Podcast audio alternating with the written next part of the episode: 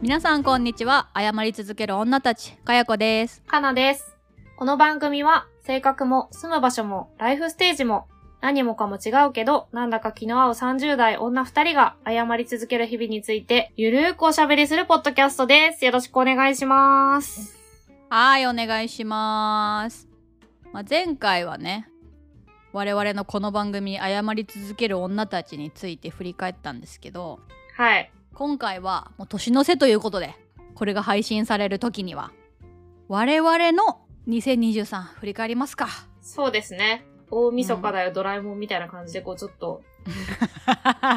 懐かしい。年末感出していきまし ょう。年末感出していきましょう収録時は年末ではないんですけど、まあ、年末感はありますねすでにね年末にやることといえば、うん今年の思い出を振り返るじゃないんですけど、うんうんうん個人的ベスト3でも発表しますかね。あいいですねどういう形式で発表しますか一個ずつそうですね。そもそも、なんか順位、うん順位なのかなどうします順位ないなじゃあ、個人的なうん2023年の出来事3つみたいな感じ。そうそうそう個人的に今年を振り返って印象的だったというかうんうんうん。心に残ったというかそういう出来事3つみたいな感じですかね順番に言っていくのがいいんじゃないでしょうかじゃあかなさんから言ってくださいはい。じゃあ、1つ目は、はい人生初の何でもない時に連続有給で沖縄に行ったことですね。いやーこれは謝りにも関係あるじゃないですか沖縄の誤りがあったからねそうですね。だから、詳しくうはん沖縄の誤りを聞いていただければいいかなと思うんですけど、うんうんまあ、単にその沖縄に行くっていうことだけじゃなくて、あの、もう社会人になって何年、10年以上経つ中で、あの、休みをね、えっ、と、有給消化、退職して有給消化とかじゃない時に、うん平日に連続して休み取るっていうのが初体験だったので、やばい、はい。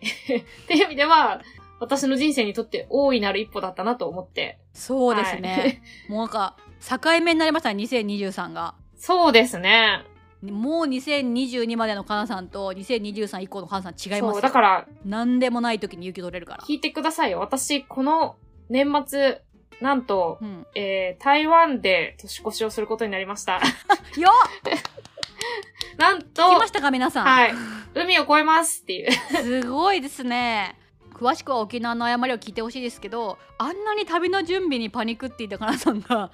国外に出るというまあ国外は別に出たことあるけどねだから、私は、年越しをね今とても不安です。不安なんだなんか、みんなワクワクするねとか、年末のために頑張らなきゃねとか言ってるんですけど、一緒に行くメンバーがね。あの、うん沖縄とちょっと被ってるんですけど、もう、私は恐怖ですね、今のところ。 で、友達に、この話をしたら、うんえどうしたのなんかそんな、海外とかそういうことに興味ないよねって言われて、なんか、心配されました、また。行くっていうことについて心配されたんですそねうですね。何が起きているのかかなさんに年越しを台湾でするなどというある意味らしくないムーブはい。海外旅行のリハビリですと、あの、お伝えしておきました。いいですねこれ徐々にヒューストンに近づいてきてそうですね。かやこさんのヒューストンにいるまでの時間と、私がちょっとずつヒューストンまで距離を伸ばす時間のどっちが、こ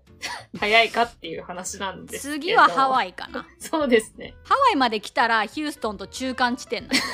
ヒューストンからも多分東京からも8時間なんですよあ、そうなんなんですほんねと。中間地点なんそうなんそうなんですよもういいですよハワイ待ち合わせ確でもねかにね。最悪はねいやもう私日本からでも8時間かかるところになんでヒューストンから行かなあかんのって気持ちになりますけどただまあ、同じでもいいですよアメリカですもんね。うんそうですね国内旅行ですわそうそうそうそう。確かに、そういう意味では本当に真ん中かもしれない。なんか。本当に真ん中ですねそうかいいですねカウントダウンとか花火とか上がるんでしょうね、どうなんですすかね。ただ、友達と年越しみたいなのも、きっとうん、あんまり、何埼玉とかより遠いところでやったことないから、あの、 うん なんで埼玉唐突に出てきいたや、の、もうんう、なんか友達と年越ししたことあったからって思い出してて、そういえば、なんか、埼玉の氷川神社で年越ししたことあったわって今、不意に思い出しただけです。へえ神社で年越しエモいっすねそうですね。ちょっと青春っぽ日かっ本のた。年越しエモいから、なね、んか、静かでその後あれですね、あの、初日の出を見ようとか言って、あの、うんでも、浦和かなあれ、大宮かな、うんちょっと忘れましたけど、割とビルだらけなんで、一体どこから日の出が見れるんだって言って、あの、走り回って、で、なんかどっかの歩道橋の上から、こっからならギリ見えるおーみたいなことで、初日の出見たのが、うんあの、思い出ですね。 いいじゃないですかそうなんですよ。エピソードありますね体験してるじゃないですそう。かそんなことはありましたけど、まあ、それも言うても、埼玉県なんで、あの、いやー far far away from Japan っていう感じで台湾までねそうですね。行ってはい台北です台か北行って9分とか行きたいなと思ってますね。 9分といえばね「千と千尋そう。」の行けるとは思ってなかったんでね。ロケ地の一つですかね、多分。アーメイ・チャカンがおそらく有名なあの湯婆婆の城とかのちょっとモデルになってると言われてるやつで、日本語もペラペラですのであ、そうなんですね。はいもうよどみなく日本語で一回も息継ぎせずに全ての茶の説明をしてきますからあはいはいこれねあの1回目はねこうやって飲んで2杯目はこうやって飲んで3杯目はこうやって飲んでタタタタタタタさすが。えって思ったら終わりますえどうやって飲むの結局じゃみたいな感じで去っていかれるんではい。というのが一つ目です。じゃあ、かやこさんの一つ目、お願いします。はい私の印象に残った出来事一つ目はフリーランスになったあー、やっ確たかに。え、え、そうでしたっけ今年からそう今年からなんですよあ、そうだ。そうですよね。リニューアルのそうです誤りしたのも今年ですもんね。そうですそうですあの今年ね会社を辞めて人生で初めて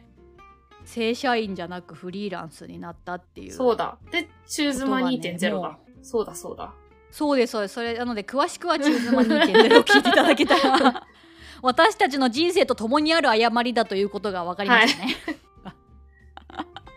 そうなんですよもうそれがね全てにおいてすごい影響を及ぼしましたあねー。もう私が正社員じゃなくなったからまず夜働くはなくなったし娘を本当にフルタイムの言ったら保育園託児所的なとこに預けてたのをいわゆる日本でいうところの幼稚園みたいなところに預けられるようになったんですね迎えに行けるしだからもう人生が様変わりしましたうねーん。っていうのが本当に一つの大きなことでした、確かに。それは、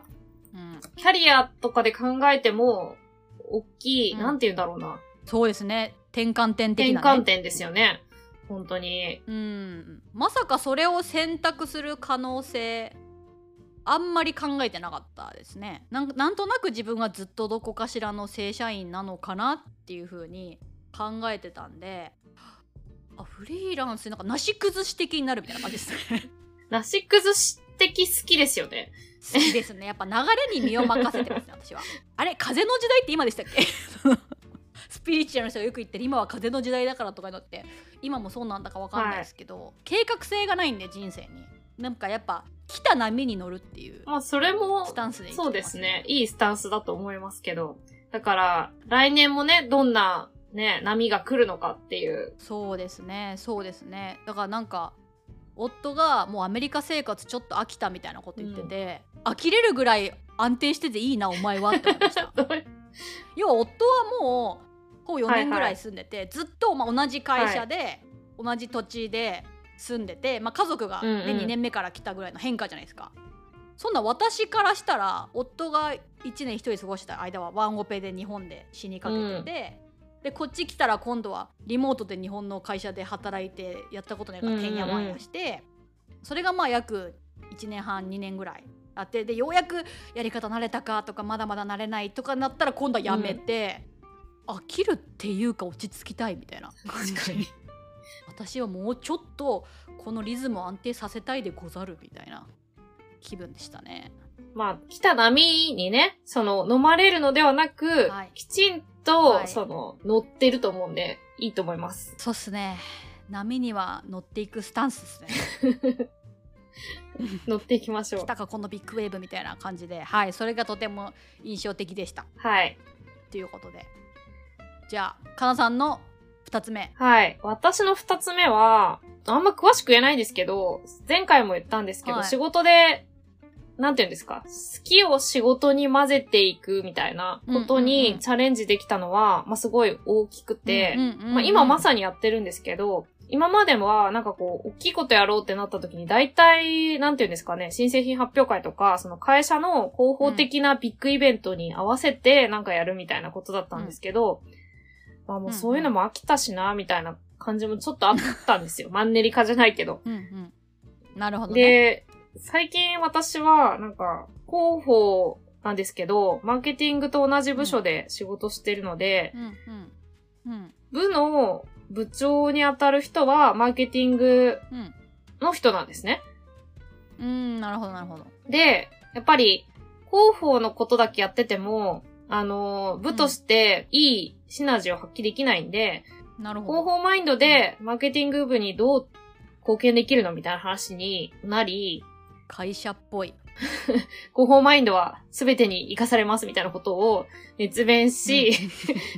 そうですね。あの広報ってただ一個だけ誰とも関わりなくやってることじゃないんですよ。そうそうっていう感で、じゃあなんかやってみろとなり、じですね。ニュースをベースとしたコミュニケーションじゃなくて、うん。これだけ予算上げるから、これがあったうら、ん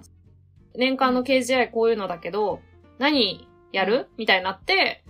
本当に自分で提案して、で、うん。実際にやることになって、めっちゃいいじゃないですか。まあ言うてもね、そんなすごい、なんだろうな、日本中の人がこう見る、目にするような CM とかそういうことじゃないんですけど、ただ、自分が好きだった、その、まあインフルエンサーじゃないですけど、そういう人とうん、、うんうんそ、の、うん仕事の取り組みを結びつけて、こう企画にして、、で、それを世に出そうみたいな、本当になんか、うんうん最終的な着地点としては自分が本当にこういうことやりたかったなって思うようなことになりそううんなのでう、んめっちゃいいじゃないですか。すごい楽しみなんですけど、そこに向かう過程が、もう、毎日、なんか、こんな仕事やったことないみたいなことばっかりなので、あの、当たり前なんですけど。おー広報10年以上しててもね。そうそう。まあ、専門外のことがやっぱ多くて、まあ、キャンペーンやるうんうんって、大変そうだと思ったけど、こんなにめんどくさいのかみたいな、今とか、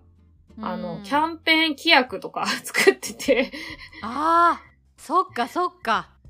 確かにね、そういうものなあんりますね。か、ホームチェック受けて、これでいいかどうかみたいなことを、 ひたすら、なん華やかなか、ことチだェッけクじゃしなていんだよなて、いや、本当華になやかなことなんて本当になんか、5%とかあるかどうかぐらいの話なんで、もうその5%がね露出するからそれが全部みたいな見え方しますけどねまあそうですね、ね。うんとか、もう、ランディングページのうんどんな構成にするかとか、いやマジで全部やってるんですね 本当に、その規約から LP の構成まで担当同じ人なんやって思うい制作はね、発注しますけど、さすがに。やそらそうです作ってますとか言い出したらもうなん か何をやらされてるんですかになりますよ そこまでやったらスーパーそう。で、そのコラボ先の人たち、誰がいいかみたいな、で、うんそのコラボする人のうんオファーの、その、テキスト作ったりとか、そういうことも初めてやったし、まあでも、そこは得意分野いやーでも初めオファーレてターはですよ。ええそういうのも。でもやっぱね各友達について5分以上語れるかなさんだから好きなね、インフルエンサーみたいな方だったらいっぱい語れるんじゃないですかなぜあなたなのかっていうたことただなんか、どう言われたら、なんか心よくやりたいとか、この仕事こういう感じやったらいいかなって思ってもらえるだろうみたいなことを、まあ、すごく悩み、うんそういうことをやったことがある友人、知人にめちゃくちゃ相談して、なるほど、ふむふむみたいな感じで結構勉強したりとか、なので、まあ、今な、今なお、 しんどいんですけど、うんただ、あのーやっぱね、脳を刺激していかないといけないから、頑張んなきゃいけないなと思ってますね。いいですねでもやっぱ10年やってても広報っていう仕事新しいチャレンジがあって苦難があってしかもそれがね好きにつながるっていうのはめっちゃ夢のある話ですねしんどいと思うけどそうですね。だから、こういう未来にもつながるんだよっていうことは、新卒1年目の私に言ってあげたいですね。いきなり目の前に 黒い穴がパカッと開いてニューって人が出てきて頑張れよみたいな誰自分か。いや、でもそういう感じですよね、本当に。あの、ゴミみたいな、あの、うん新卒1年目過ごしてたから、あの時 はね。本当に。糧になったのであります。はい。自分の屍をそ超うえ、てきあた。の涙も、あの、きっと今に繋がっているっていう、こう涙の数だけ強くなるじゃないけど。いや、私もそれ今歌おうかと思いましたよ。涙の数だけ出てきました よ。年末感あるなそうです。ね。はい。という二つ目でございました。はい。はかいいこさん二つ目お願いします。はい、私の個人的ベスト3。二つ目は、ノート創作大賞の中間選考を突破したことと、ネクストバイペンクリエイターアワードの5作品に選ばれたことの2つです。いやー、素晴らしい。もう、それを二つをまとめちゃうぐらいには、いろいろあったんだなってことも伝わりますしね。 なんかこの2つをまとめた感じで言いたかったんですよ。なんかうんこうんうんうんううん発信者としてのちょっとステップが上がったみたいな。はいはいはでも意味わかんないじゃないですか。発信者として一つステップが上がりましたとか言ってどういうことみたいな感じなんで一つねあの階段登れたかなと、まあ、結局ノートの創作大賞は大賞は受賞できなかったですし NEXT by ペンポッドキャストアワードの結果はまだなんですけどまああの私が考えるところによるとあの最優秀賞には選ばれないんでなんて言うんですかね惜しいとこまでいったみたいな感じですかね。まあ、結果はね、多分この年末出てくる頃にはまあ分かってると思うんですけど、はいきっとね、X でつぶやかれてることと思いますので、そうですねなんかもう言いたいこといっぱいありますそのペンのワークショップとか作品のね優秀最優秀のことに関してはいっぱいあります、出来事 はそれについてもインタビューしたいんですけど、まあそれ来年やりましょうかね。はい。そうですねまたあの落ち着いた時にいろいろと聞いてみてくださいこれ話し始めるとまた30分ぐらい私がその話そうしてでるすかねらこれね、 ずっと言ってんですよ。いこやのアワードの選出されて、で、なんかいろいろワークショップとかして、そこでのこう学びとか、うんあの、考えさせられたこととか、もう聞きたいっていう話は、まあずっと言ってるんですけど、うんまあちょっとね、なかなか全部終わってからの方が、うんそうそうそう心の整理もできるし、かやこさんも振り返った状態で喋れるかなということで、持ち越したいかなと思ってます。そうですねあの次これについて話す時には全部終わって振り返って私がブチブチと「そりゃ選ばれない ですよ」とか言ってぶつくさ言ってるっていう回になる予定ですがまあそう今のところね、まあ、結果はわからないんですけど、まあでも1個目とう んこれも密接に繋が関ってわまってるすんですよね,、ねフ。リーランスになったことが本当に私の2023形作ったなっていう感じでもう言ったら発信する心と時間の余裕が生まれたというところでそこにたまたまノートが毎年やってる創作大賞をっていう、まあ、大賞を決めるイベントが今年も開催されてたまたまペンさんがなんかクリエイターアワードってずっとやってるやつの NEXT っていうまだ活躍してないけど新しい目を取り上げるみたいなやつを今年から始めてでまあやってるなら応募してみようかっつって応募してみたのが始まりみたいな今年ですねでまさかって感じでした本当にいやー、す中ご間いです選考よ。も5作品に選ばれるのもやっぱり心の余裕は大事ですか時間の余裕と。大事ですねやっぱ他にやるべきことが山積みなのにノートを書けないし、日々中妻をまず始められないっすよねそ、それはフルタそイう。ムで働確いかてにて、確かにそ うだわ。誤りやっててあの、まず前提として、日々中妻を始めてないと応募できないわけで。そうそうそうそうそうちなみにリスナーの皆さん誤りで応募してみたいなと思ってカナさんにこんなのありますよって送ったんですよリンクを既読する その話どっかでし既たでしょ読スルー 改めて言いますけどね既読スルーですからまあでも確かにちょっとあのハードル高かったからってワークショップにカナさん一人で行かないといけない から、が、やっぱり万が一心と時間の余裕がなかったですね、私には。い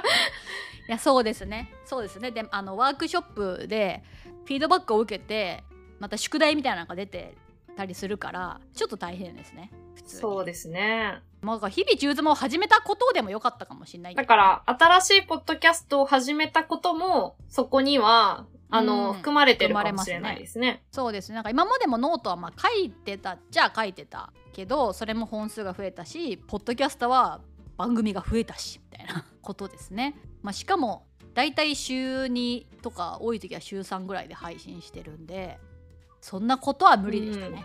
フルタイムで働いてたら、そうなんですよわけがないねで。すからあれですね、自分で1個目の人生の変化を、うこう、プラスに捉まえて、こう、アクションにつなげてるっていうことですね。そうですねなんかやっぱ才能っていうことで言うと私の才能は多分喋ることなんですよね大学生ぐらいの時からあのジョークでですよ幼馴染とかに「私エンターテイナーだからさ」とか言ってて「ギャハハ何言ってんだ」みたいに言ってたんですけど結局それかもな、みたいな結局エンターテイン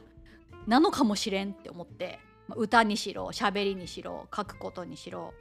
自分が好きで、まあ、得意であることっていうかそれを仕事にするっていうことが可能なのかもしれないみたいなのを、まあ、フリーランスになってうんうんうんそのために何したらいいかなみたいなまず発信しようって思えたっていう感じですかなるね。ほど。うん、どうつながるかわかんないですけど応援ですね、皆さだからリスナーの方にうん権力者がいたらぜひお願いし ます。というところでそれが私のん。はい。 2つ目でした。えっと、じゃあ私の3つ目いきましょうか。あんまりまとまってないんですけど、3つ目は、まあ、アフターコロナは大きくてお、ーイベントに行ったりする機会がめっちゃ増えたっていうのがあって、そっか日本はようやく今年がアフタそうーでコロすナだったんで。ねすだから、うん誤り交換日記で、かよこさんに聞かれてまだ返事書いてないですけど、なんかイベントどうやって見つけていってるんですかみたいなことを聞かれましたけど、うんまあ、そもそも、コロナ期間中はそういうものもなかったので、そっかそういう意味ではみんながすごいこう、そういう企てみたいなことをやり始めて、あー一気にねそうそうそうそう。バーッでと、やこるっぞちもそういうのに行きたい気分になってるから、こう、いろいろ、あの、行けたっていうのはあるし、あと、夏の誤りで言ってた、あの、花火、うんなんと、手持ち花火も打ち上げ花火もできたっていう。夏やっぱ夜が好きっていうだけありますね夏といえば夜と午後しそう高さんだけある楽しみ方もう何年やってなかったのかなぐらい、やっぱり、まあ、コロナ期間中はもちろんできないし、もうだんだん周りがね、その、子供とかできてくると、あんまりね、うんキャッキャ手持ち花火するみたいな感じでも、あー確かにね年齢にもよりますし、ね、そうそうちっちゃい子だとそうそうちそょうっと危ないしね一時的にやっぱ今そういうフェーズに来てるので、だからやっぱり、コワーキングを利用し始めて、そういうこう、ちょっと遊んだりする友達ができたっていうのも、あの、去年からですかうねん、繋がってう、んうんうんで、そういう人たちと一緒になんか面白いことをやったりとか、いいですねそういうこ意味ではアクティブ、週末結構忙しかったな、みたいな感じですね。いいじゃないですか去年かないつの誤りのエピソードで言ったかわかんないけど週末両方出かけるとか絶対無理だしとかなんかいやね、今もそう。あ今もそうなんだ、うん週末結構忙しかったっていうのはやっぱどっちかなんですねだから、二つ入ったら、あるんですよ、そういう時も。うんうんそういう時はもう平日が本当に、あの、辛いっていう。あの、だからそこは変わってないけど、えっと、予定はがは入ってるってねメンタリティは変わってないんですけど、メンタリティは変わってないんだけどそうただ結果として楽しく忙しくアクティブになってるんですねそうですね、あの、うん無理してこれも行ってみようか、みたいな感じで、もしかしたら前だったら行かなかったかもしれないこととかも言ってるそうですね、なんか明日は、つくばエクスプレスに乗って、流山まで行ってきますっていう。流山ってどこですか茨城県かな東京から1時間かからずに、あの、行けるんですけど、ええほうほう結構遠いところなんですけど、そこに、うんあの、で、お音楽のイベントがあって、一人でうん行こうとしてますね。一人で行こうとしてるんですかあげじゃないですかそうですいいですね。ねで別に全然一人でも行くんですけど、行きたかったら。本屋以外に一人で行きたい場所、あんまなかったんですけど、 圧倒的存在本屋だからだ、全然近場で住んじゃってたのが、うんうんちょっと変わりましたね。あ、千葉県でした。失礼しました。流山は千葉県です千葉の皆様、 お詫びして訂正申し上げます もうかなさんが茨城って言った瞬間から千葉在住の方は怒り狂ってたと思い ますよあーって千葉だよ千葉って聞きながら言ってたと思違いうまんすですよ。つくばエクスプレスが茨城県に向 かう電車なので、その、どこからが茨城なのかちょっと覚えてなくて、あの、本当すいませんでした。あの、本当にすいませんでした。 怒ってないですよ千葉の人は面積も広いし心も広いですよそうですね。大丈夫そうですそんなことで怒らないです千葉の人は 勝手にきっと。はい。千葉くんですからはいというのが私の、あの、三つ目です。 OK ですはい。では私の最後3つ目ですね、はい。私ね3つ目はね悩んだんですけどレイクタホに行ったことですおー、旅行ですね。はいちなみに2023のはい。我が家の旅行カナダのバンフというところにまず行きました、はい。えー、カン君に行きました、はいメキシコのフロリダまで片道9時間ロードトリップしまうしんうた、ん。えーサンフランシスコに行きましたはい。でサンフランシスコから車で3時間半のところにあるのがレイクタホなあんですそしてちなみに間もなくイタリアに行きますなんで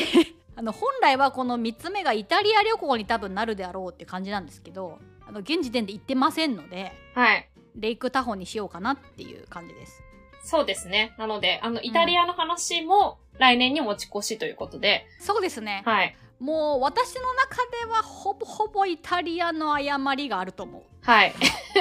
そのくらほいぼほ濃密な、あの、経験をぜひね、してきていただいて、そうですねただ現時点の旅行暫定1位はレイクタホ、うんうんうんタホ湖ですねタホ湖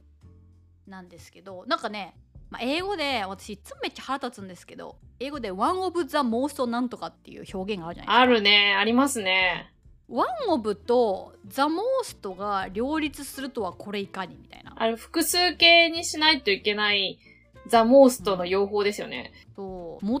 というのは日本人の感覚からいくと、まあ、一つじゃないですか。ナンバーワンっていうか。いや、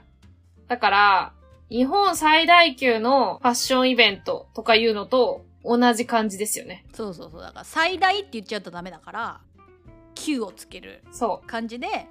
レイクタホは One of the most beautiful lake う。ち ょっと待って。ビューティフルは誰の主観なんですかわかんないですそれは国民の中の適当に記事書いた人は言ってますいくつぐらいあるですかザ・モースト・ビューティフル・レイク。いやわかんないですレイクタホについて調べたらレイクタホは One of the most beautiful lake だって書いてありましたまあでも、いいですね。美しかったらそれで。そうそうでもね、広いとかうん深いとか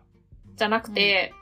その、うん美しいになってくると、どういう基準なんだろうとか、ちょっと思っちゃいますよね。確かにねだって美の基準は人それぞれなんで、うん、 そうそうそう。でもね、うん。美しいってなりました、うんだからマジ でいきゃいいでしょっていう話ですよね。その、つべこべ言わずに。そうそうそうそうそんなたくさんじゃないけどそこそこいろんなビーチとかをまあ見てきたわけですよ、うんうん私もで、まあ、主に私の中ではカン君が圧倒的勝者って感じなんですよ、はい。海の美しさにやっぱもう沖縄もいいよと綺麗だけどやっぱカリブ海は格が違うともう色が、もうあんなのもう天国としか思えんみたいな感じだったんですよ、うんうんうんで実際にねカリブ海めちゃめちゃ綺麗なんでやっぱ海と湖と比べるのもあれなんですけどでも私の一番お気に入りになりましたこのレイクタホがうんめちゃめちゃ美しくてそれは何海部門、関君優勝、レイク部門、他方ってことそうだけどどっちの方がただ単に個人的に好きかっていうのをうんカン君と比較しても、海としてというか何ですか景色としてうんうんのうん。美しさでいくと、レイクタホかなっていうじゃあ、感じでかやこ的ザ・モースト・ビューティフル・スポットは、今、他方なんですかそうですおー。やっぱ透明度が異常っていうかこんなに透明なことあるえみたいなへえ。ミネラルウォーターかなみたいな感じの透明度なんですけど遠くから見るとなんかエメラルドブルーっていうか何によってこの色がでもすっごい綺麗でもうなんかたまたま見てたそのレイクタホもそこそこ大きいんですよ。で北から南まで行こうとするとだから半周ですね半周しようとしたらまあ車で1時間ちょっとぐらいへえ。なんですけどスポットはいっぱいあるわけです湖を見るスポットはねいろいろあるわけでで事前にまあ調べていくつか訪れたんですけど、うんなんかその時にたまたまドライブしてたらなんか異常に路中が多いエリアがあってなんでこここんなに車止まってんのってなってでそれで急いで Google マップ開いたらそこにも要はビーチじゃないけどスポットがあるとあみんなここに行ってんだと思ってなんか人気っぽいから後で行ってみようよっつって行ったんですよ予定なかったけどそれがもうそのビーチが死ぬほど綺麗でしたへえ。めちゃくちゃ綺麗、まあ、他のところも綺麗なんですけどもう群を抜いて色が綺麗ででさっきね見た目だけでも関空より好きだって言いましたけどやっぱ湖はねベタベタしないからいいっていう側面もめちゃめちゃあります入った時にマジただ水浴びただけですもん海やったらやっぱ全身がね塩でベタベタするけどただただ爽やかな体験っていうそれなんか普通に泳いだりするんですか泳いだりしますへえ。でしかもまあねこの灼熱の地テキサスに普段住む我々なんですがプールとかが温水になるわけですよ真夏のテキサスはうん。プールに入っていて熱中症になるわけですそうなんですか暑くてそうそうそうもうお湯みたいになっちゃうから中に入っててものぼせるみ熱たがい逃げなな。く てそうそうそうそうそれで友達の子供が熱中症になっちゃってプールに入っててプールで熱中症みたいな感じなわけですよ、まあ、屋外にあるんでねプールがもうそのぐらいもう冷たい水を欲してるわけです我々はぬるい水しかないとと周囲にそれでレイクタホ行ったらもうねひんやりしてて「ひゃー」みたいなもう冷たくて気持ちいいしベタベタしないし綺麗だし最高でしたそうなんだ。なんか、最高あれですね。湖でそういう体験ができるっていう発想が、そもそうもん日本にいたらあんまないかもですね。確かにね湖で泳ぐとかあんましないかもね言ってや、カヤックとか、あの、うん何、サップとかはあるけど、入って泳ぐはない、ないかもですね。カヤックもサップもしましたけどみんなあれですよ何テントじゃないけどタープうんと。か持ってきてもうビーチビーチって言っても海じゃないんで砂浜じゃなくて結構ゴツゴツしたうんうんうん岩っぽいとこなんですか、そこにシートとか引いてでなんならちょっと大きいボート借りてボートでみんな沖に出て湖ですけど出てそっからまた泳ぐみたいないいですね。マジで陽気でしたマジで陽気でしたこれも本当に綺麗だった確かノートに書いてましたよね。えっとですねノートに書いてたのは違う湖なんですあ、テキサスそのうなんですね。でもカナさんが言ってるのは合っててっていうのは私がこのレイクタホに行ってもうショックだったんですよこんな綺麗な湖がはい。あるとサンフランシスコからたったの車3.5時間はいた。ったのね意味がわからないと羨ましすぎてほんと嫉妬で死にそうになってはい。なんで私はサンフランシスコに住んでないんだとはい。ヒューストンって何なのと思って本当に腹立ってテキサスにはないのかとこはいのようなものが、我々は山すらないんですよなのに山すらないのに美しい湖もないのかってめちゃめちゃブチギレて調べたらああったわと思ってあったわと思って 湖に旅行に行ったっていう旅行記をノートにあげましてはいはいはいはい。そのきっかけとなったのがこのレイクタホなんです。あもう腹そうがなんで立ちすすねぎて綺麗でテキサスにもあってしかるべきだろうって探したらあ普通にあるんかいみたいな感じで綺麗な湖ありましたけどあの到底叶いませんこのレイクタホの美しさにはもう雲泥の差があります レイクタホ良かった話は、今初めてちゃんと喋りました、初出しですな初ぜ出し 初出しいやそもそもねそのテキサスの湖に行ったことを話すにあたってレイクタホが出てくるじゃないですか結局出したんですけど、だからレイクタホの旅行記を先に書くべきだと思ったんですよ私もはい。そしたらまあリンクも貼れるしねはい。でもなんかちょっとどんどんどんどん行った日から時間が経っていってなんか記憶も薄れ始めなんだかなみたいな気持ちになって もう最近の方から書くかとか言って書きましたあ、なるほどど、う考ね。えてもレイクタホの旅行記書くべきあの写真も圧倒的に綺麗だって なんならだってう、ん個人的ベスト3に入ってるんですからね。あそうそう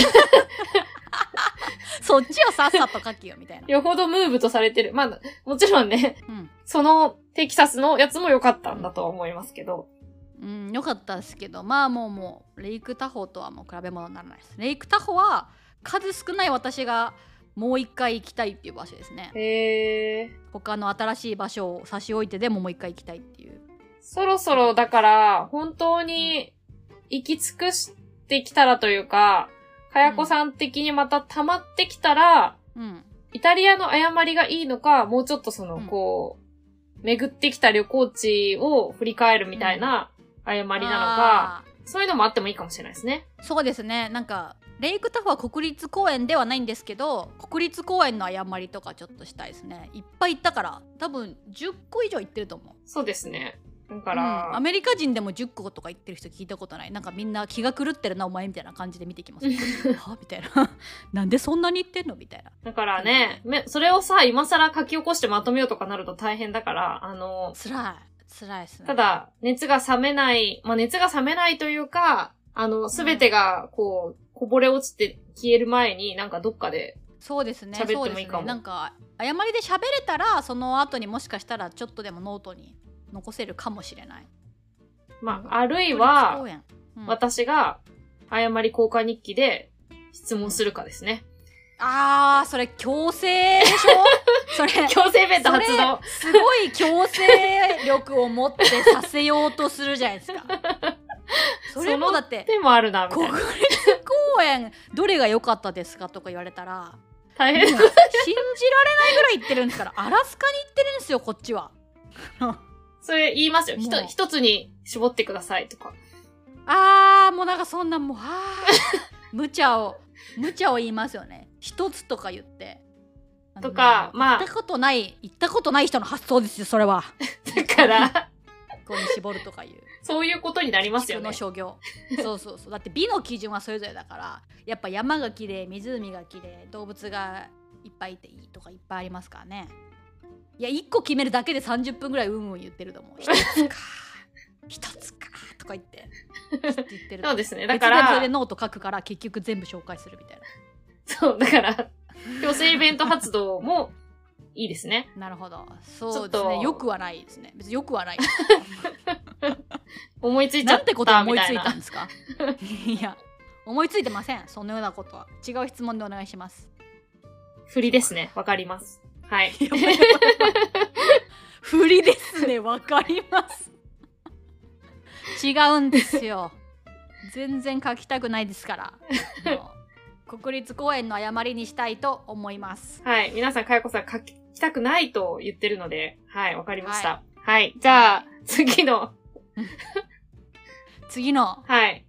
次の話題というか、まあ、年末ならではかなと思うことで、ちょっとこう、今のうちに片付けておきたい問題があるんですけど、あの、今のうちに片付けておきたい問題なんていうか、あの、は私これ、毎年よくわかんないなって思ってる質問が、いはい今年買ってよかったものってやつ。あーよくわかんないなと思ってるんですか大体、年末になると、うんこれ的なブログとかが、こう、確かにいっぱい出てきて、みんな意気揚々と書くし、ま、そしてまたそれらがよく読まれるみたいな、あの、うんこう、なんていう、風物詩みたいな感じでこう、存在するんですけど、うん私年末になって、これ買ってよかったって思うようなものってなくて、いやもうあんなの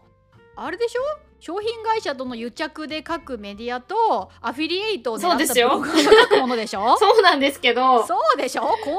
欲をかきたてたいだけの記事でしょあのようなものは年末年始でちょっと家でゴロゴロしてスマホ見てるしなんならお年玉もあるしバーゲンもあるしいやそうですよ買っちゃうかみたいなでも狙いの記事でしょいい感じに書く人は書くじゃないですか。なんかこう、センスある感じまあいでつも本当にそうこう、まとめてきたりとかして、なるほどなーって思いつつ、どこう、私、いざ翻って自分のことを思った時に、何一つ思いつかんってなるんで、あの、何一つ思いつかんのやあの、かやこさんどうなんだろうと思って、ちょっとこう、なるほど今のうちに参考にしときたいなと思ったんですよね。あの、まだ、私、これ言うても収録はまだ年末じゃないんで、ちょっと12月あにま向だけて買うみた余い地な。あるはい。うんなるほど買う余なる地ほどというえ彼女か、あれですね、うん私の買ってよかったものを考える上で参考にしたいみたい な。中野さんが本当に今思いつかないと思いつかない right now ということなので思いつきそうな私にまず喋らせてみようとそうそうそうそうそうそうそうそ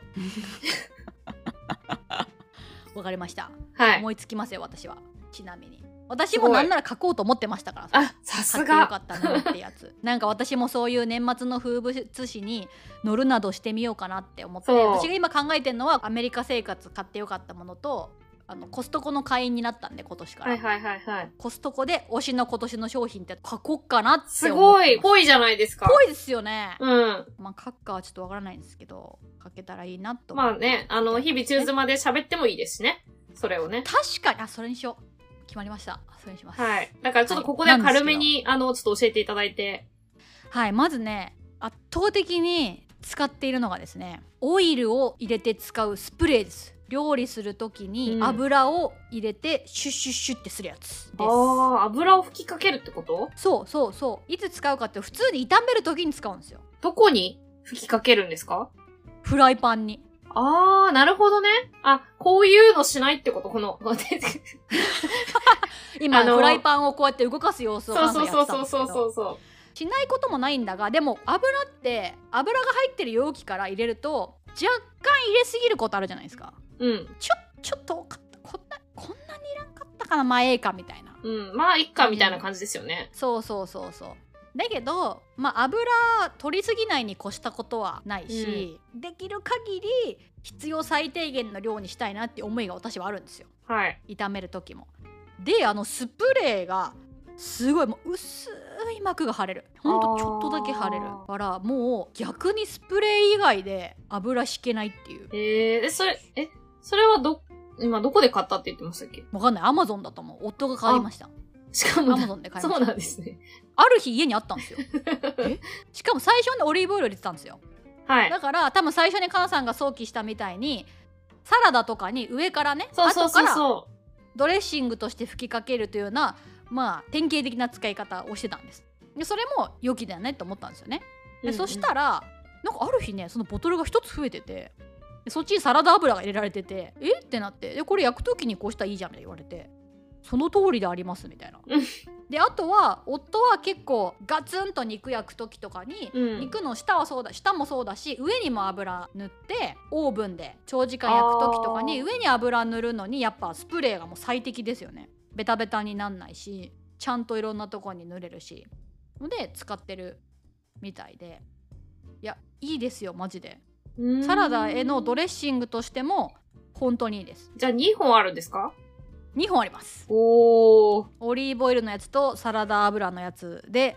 2本使い分けておりますもう毎日使ってますマジでそうなん。まあ確かにね、油ですもんね。使いますよね。うんだからもう油の容器を出すことはない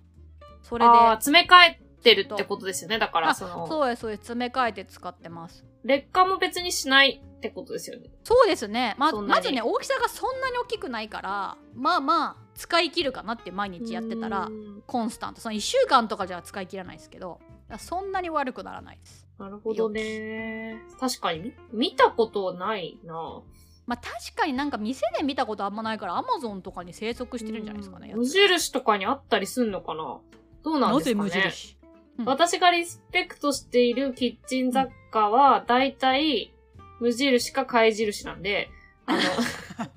かゆいところに手が届く系のものを開発しがちなやつですねそうですね。うん、あるのかもしんないありそうだなと思って。それはあるかもしんないですね皆さんマジでスプレーでオイルはおすすめしますオイルの減るスピードもぐっとね落ちるし、だから適切な量を使ってってことですもんね。そうそうそうちなみに、まあ、日本にいる皆さんはほぼ縁がないと思うんですけど我が家はワッフルメーカーとかあるわけですよはい。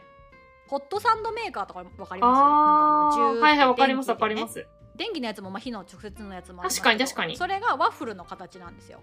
で電気つないで、うんうんうんの上下蓋したらもうあとはホホットケーキミックス混ぜたやつみたいなやつを入れてジューってしてほっとけばワッフルができるんですけど、うん。私アメリカンワッフルに目がないんで家にそれがあるんですけどそれも油塗るのがめっちゃ簡単ですうーん、確かに。くっあつ、かないようになるほどね。そういう使い方もありますね。めんどくさい。油塗るそうそうそうそうハケとかで塗るんですもんね。。そうハケとかで塗るの マジでめんどくさいしハケにハケもあるんですよちなみにうちには ハケもあるけどめっちゃめんどくさいしあとはたこ焼きとかする時もいいと思いますはいはいはいはいはいはい。そうですたこね。焼きにまあハケで塗るよりもめっちゃ簡単だしあとハケについた油の取れないことうん取れないこと、もうねこの上ないんですごく良きですねあらゆる場面でアメリカのまあホテルとかで朝食付きであのちゃんとしたホテルっていうよりはなんかビュッフェ形式のスクランブルエッグとかソーセージとかが置いてあるとこに必ずワッフルメーカーがあるんですよはい。 100%あるんですよ。ねそこに絶対このスプレー式のバターのやつがあります。えバターバターオイルバター溶かしたやつをあシュッシューッシュッ液体のバターってことですね。そうです液体のバターがスプレー缶に入ってもうそういう商品があるんですよ。でワッフル焼く時にシュッシュってそこにするっていうのがそうなんですね。へありまえ、見たことない、その、スプレーバター、 てかバターを液体で見る機会っていうのが、アメリカに来て初めてそのワッフルにシュッシュッシュッってするやつもあるし、映画館でポップコーンに液体でバターかける機会があるんですけどー。あ、でもそれはあるんじゃないですか、今。あ日本にもあるんですかなんか、かけますかとか言われるから、あー向こうにあるんですねそのそうそう、こっちでかけんじゃなくて、提供サイド側にかけるやつがあるっぽくて、うんうんうん言えばかけてくれるみたいな感じだった気がする。もうねこっち側にありますかからけ放題なんですね。かけ放題ですもうずーっと罪悪感に苛まれながらまだかけ まだかけるっていう感じでめちゃめちゃ美味しいからあれがまあそんな感じでスプレーがいいですかねなるほどね。まずはねこ良きですこまで話してもまだ思い出せないな、何も。そうかじゃあ次に行きますがはい。次に今年買ってよかったものはスキレットですスキレットって、なんだっけ、あの、スキレット料理とかアヒージョでとかするやつみたい出なてくるやつだ。そえ何で出てくるう。ちっちゃいフライパンみたいなやつなんか、そうですあの鉄鉄って言っても多分正確には何だろう鋳鉄かなんかで作られた真っ黒の重たいあちっちゃいちょっと深いフライパンって感じですうね。ちの近くのカフェに、そのスキレットオムレツみたいな、うんうんうんうのん、をそうそうそう出してくれるカフェがあるんですけど、まさにうんふわふわになるやつね。あの、うんうんうんうんそれのあれですね。それのあれです。はい。それのあれでこれもまたねあの夫が買ってきたんですよまずキャンプ用に ね私そんなね何も購買しないんで正直なところ正直なところ購買しないんですけどなんか夫が買ってきてねでスキレットねふーんと思ってたんですよ重いしまず重いし、うんうんうんうんで持ち手の部分に何もついてなくてその鉄のまんまなんで熱くて何かをしないと握れないんですよそもそもはい。だから握れないからなんかめんどくさいし全然使ってなかったんですよね全然使ってなかったんだけど、ね、丁寧な暮らしでね私が名前を出したと思うんですけど「シンプルだから贅沢っていう本はい。の、まあ、作者の方がフランス人だけどすごいこう親日家の方で日本のいろいろな素晴らしい製品について言及されてるんですけれどもはい。その中に鋳鉄のフライパンが本当にいいみたいなはいはいはい。感じでおっしゃっててで私はまず鋳鉄が何かわからんみたいなはい。感じなんですよ。何中鉄ってみたいな。で夫になんかどうも中鉄のフライパンがいいらしくってさなんか買ってみたいなみたいなやっぱフライパンを育てるっていうらしいよみたいな、ややっぱ丁寧な暮らし界隈ではと。だから夫が「いや持ってるじゃん」って言い出して「えだスキレットそうじゃん」って言われて「そうなん?」みたいな。でなるほどね急に急に興味が湧いて中鉄のフライパンここにありみたいな感じで なんか、青い鳥はそこにいたみたいなノリで、家に中鉄のフライパン見つけちゃった家んです、ね、にあったんですよでまあやっぱねなんだかんだ言ってテフロン加工が最強じゃないですかそうです料理するにはね。楽だからね。本当にでもねなんか何が悪いのか分かんないです我が家の使い方が悪いのかアメリカのコンロが悪いのか食洗機が悪いのか何年も持たないんですよテフロン加工のフライパンがまあ買い、替えないとそれはそういうもんですよね。やっぱそういうもんなんですようねん。、テフロンが落ちちゃうから、何年かあにそう一ですよね回交換するみたいな。もうそれがなんかね何年かに1回とかいうレベルじゃなくてもう今2個目使ってるんですよねアメリカに来てから。でそれがこの中鉄ここにありということで使ってみましょうとやったら、と卵焼きとかうまく焼けるんですよ。へえ。勝手にすごいこびりつくみたいなイメージがあって焼けないのではって思ったんですけどめっちゃ綺麗に焼けるんですよ。えこれすごくないってなって。めっちゃ使えるやんってもう毎朝使ってます娘のお弁当用に へえ。えな、なんでもですかそう、フライパンとして普通に使ってるみたいなことそうですフライパンとして普通に使ってますなんかあの水気にはちょっと弱いみたいなんでそのスープとかはできないんですけどやっぱ何かを焼くっていうのにはこんがり綺麗に焼き目もつくしちゃんと熱してちゃんと油引けばくっついたりもしないしうん。めっちゃ良きででなんていうんですかテフロンみたいに使えば使うほど剥げていってみたいなことがなく使い込めば使い込むほどほんと育っていくんで実家にあった鉄の中華鍋もこんな感じだったなみたいな、うん。こう愛着湧いてくるっていうか感じで良きですなるほどね。丁寧な暮らし界隈で、丁寧な暮らし界隈に私もついにちょっと足をね踏み込ませていただいておりますなるほど。はいいや、本当に、本当に思いつかないんですけど、おはいけど今一瞬、私はそのスキレットとか、なんか、うん油を入れるものとかを聞いてて、うんでこれなんか買ってよかったものってなんか多分雑貨とかを言うんだと思うんですけど、はい なんかあれですね、粗挽きわさびかな。粗挽きわさび私が今年目覚めた食べ物。美味しそわさびはまあよくあると思うんですけど、ううんうん長野県のわさび農園みたいなのがあるんですね。うで、んそこの、その、粗挽きわさびがめっちゃ美味しいって話を聞いて、うん、ほうほうっていうかまあ、お土産でもらったんですよ。あーうんうんで、え、な、何粗挽きわさびってみたいな、最初なんか。てか、わさびじゃ わさびに粗挽きダメなのみたいな。でもなんか、わさびか2番じゃダメなんですか そうそうそう。わさびじゃダメなんですかそう、ただ、なんか、粗挽きわさびだと、その、いろんな、何例えば、豆腐とかに、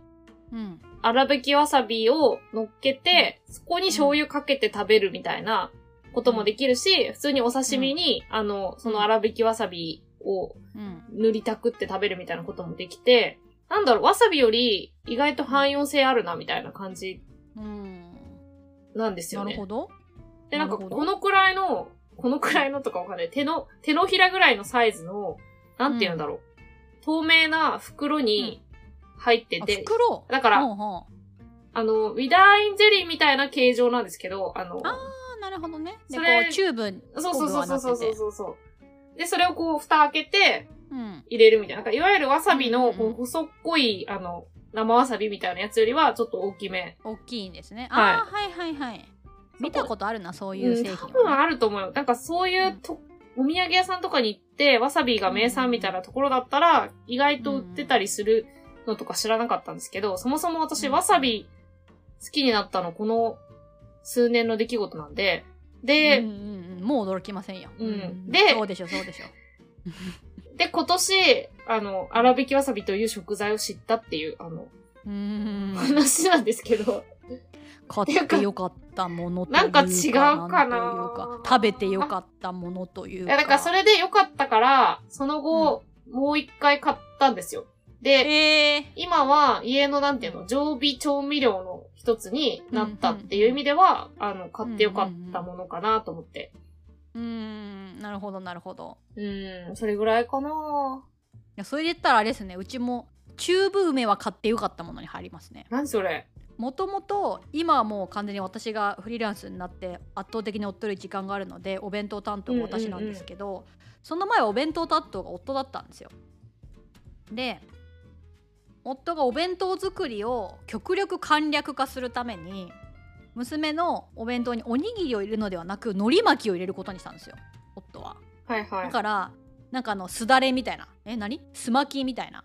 やつとか買って大きい海苔買ってでそれで中に何入れるかって言ったら梅なんですけど梅干しを毎日のようにそんな砕いてたりしたらめんどくさいじゃないですか。かだからチューブで。で出てくる梅を探してであったんですよそれがねアメリカでも手に入って、へえでチューブの梅をねもうピーって1023回引けばそれでおしまいでくるくるくるってあとはあ巻いー、たならるでほきど。て朝のお弁当作りの効率化がすごかったですもうそれででも1本やればもう娘には十分なんでチューブ梅はめちゃめちゃ楽ちんだし梅酸っぱいみたいにはなんないんですね。うちの娘ね酸っぱさへの耐性やばいですよレモンかじれますもん、へえはあってなりますなぜみたいなのでいけます全然梅干し大好きですなるほどね。似たよ、確か に。粗挽きわさびから連想して思い出すのはわかる気がすそうる。そうそうそうあのチューブのわさびでしょだってね はい。チューブの梅を思い出しました買ってよかった食材は結構あるなって思いましたね。うん、これは日々中妻のネタにでもしようかと思います。いっぱいあるから。そうですね。うんなんかあるかな、なんかパラパラといろいろ多分無駄に浪費はしてるし、うん、本とかはそれこそ膨大に買ってるんですけど、うん、うん、それはもう本の話になっちゃうから、うん、買っそうですね。てよか読った書の誤りをやって久しいですからまた本関連のこともやりたいですねあとはなんだ買ってよかったもの投資してよかったことで言うと、まつげパーマ、とか、おーあいいじゃないですかそれ楽だわってなった。まつげパーマって1回やったらどれぐらい持つもんなんですか2、3ヶ月ぐらいですね。まあ23ヶ月かだから、まあ年に4、5回行けばいいのか。それって上上まつげもくるんってなのし下まつげもくるんってなんですかそれは、言、言えば、ああどういうプランでく行くかによる。なるほどね別に下くるんってしなくてよくないですかって思って。うん私はね。でな、るほどねだから上だけ、何ビューラーで、まつげを上げるのがめんどくさいけど、私、うんちゃんとやらないと、どうしたの眠いのって言われるんで、あの、あったなそれも何個かの誤りで、本当にね、簡単に疲れてると思われるんで、なんか、うん、せめて、こう、どんなに眠たいまぶたでも、ちょっとパッチリ見えるように、なんかこう、やんなきゃなって思ってるわけですよ。なんですけなるど、ほどなるほどうんめんどくさいととにかく。っていう時に、うんうんうんそうそれまでまつげパーマっていうの概念をあんま知らなくて、うんうんうんでもなんかそういうことやってる人がいるらしいっていうことにうん気づいたのが、もう本当、本当に女子力低くて申し訳ないですけど、今年の出来事で、なるほど、で、調べて行ってみたっていうのがうんあるかな、なるほどねいやいいですよねいや私もまつげをビューラーしなくなって久しいのであれなんですけど眉毛のタトゥーみたいなのもあるじゃないですかあるあ全然取れないやつじゃなくて、まあ、そこそこ長持ちするみあたいなれもいいらしいですね。ねえねえいいですよねやりたいなって思ってます本当に眉毛描くのめんどくさすぎて 本当にしかもねムラがあるじゃないですかこの眉毛の完成度に日によってうだん。からもう一層同じ形でずっと固定されたいなって思うから日本帰ったらやろうかななんか、まつげ周りの余分なやつ全部抜い抜く系の脱毛とかもあるからね。なんかそういう、あーすごいななんか B は本当に探求し始めたらどこまででもズブズブと沼にはまれますねそうですね。だからなんか、そういうのもあんまりうんうん目に見えないものだから、なかなか買ってよかったものって感じでもなくて、ちょっとこれはだから、ちょっとこれを編集しながら、私はまた引き続き買ってよかったものを考えるしかないのかもしれない。そうですねよく考えてくだ さいなんか、12月に、あの、はいもし、うちゃんと思いついたら、あの、その憧れのね、ノートをね、そのハッシュタグつけて書こうかな。そうですねきっとノートにもそういう企画がぶち上がると思うので買ってよかったものをみんなで書こうみたいなもちろんぶち上がると思いますのそれで、こそね、書い年末だよドラえもん感ある、あの、ネタだと思うんで、あの、うん、買ってよかったものはねうんこぞって全員が書き出し Amazon なんちゃらリンクみたいなの貼り出すんでそうですね。だからこれを聞いた、あやまリスナーの方も、ちょっと、多分もう間に合いはしないんですけど、それを、あ の、お便りもらっても。そう、来年のそうで参すね考にしたいと思うので、ぜひ、あの、そ買うっですてねよかったものを教えてください。ぜひハッシュタグもしくはお便りフォームから はい。お願いしますっていうあそうです。そういえばお便りフォームが今までずっとメールアドレス必須設定だったんですよはい。でなんか連絡することとかあるかなと思って最初作った時にねでも連絡することなかったんではい。あのメールアドレス必須設定をやめましたのでもしそれがおお便りするネックになっている方がいらっしゃればもう今は必要ありませんのでよかったらまたくださいませと はい。まだ読めてないお便りもあるなんかこんなこと言いますけど そうですね。あの、はいというわけで、まあ、今日はこのぐらいにしときましょうかね。そうで。すねはい。年末の振り返りですからねはい。皆様、あの、良い年末年始をお過ごしいただければと思います。はい今年もね1年間謝り続ける女たちをありがとうございましたはい。謝り続けながら駆け抜けてこれたのは、あの、皆様の、あの、 優しいお心遣いのおかげと思っておりますので、今後も引き続はいきよろしくお願いします。ひとえにリスナーの皆様のおかげです。どうもありがとうございました。よろしくお願いします、来年も。はい。というわけで、えー改めまして、はい、本日の、あるいは、この1年間の、あの、うん謝り続ける女たち、えーご質問、ご感想は、ハッシュタグ、あやまリスナー、あやまはひらがな、リスナーはカタカナにてお待ちしております。はい、お便りフォームもあります。概要欄にリンク貼ってますので、もうほんと何でもいいですので、お気軽に送ってください。めちゃくちゃ喜びます。はい。それではまた次回お会いしましょう。はい、じゃあ2024年にお会いしましょう。ありがとうございました。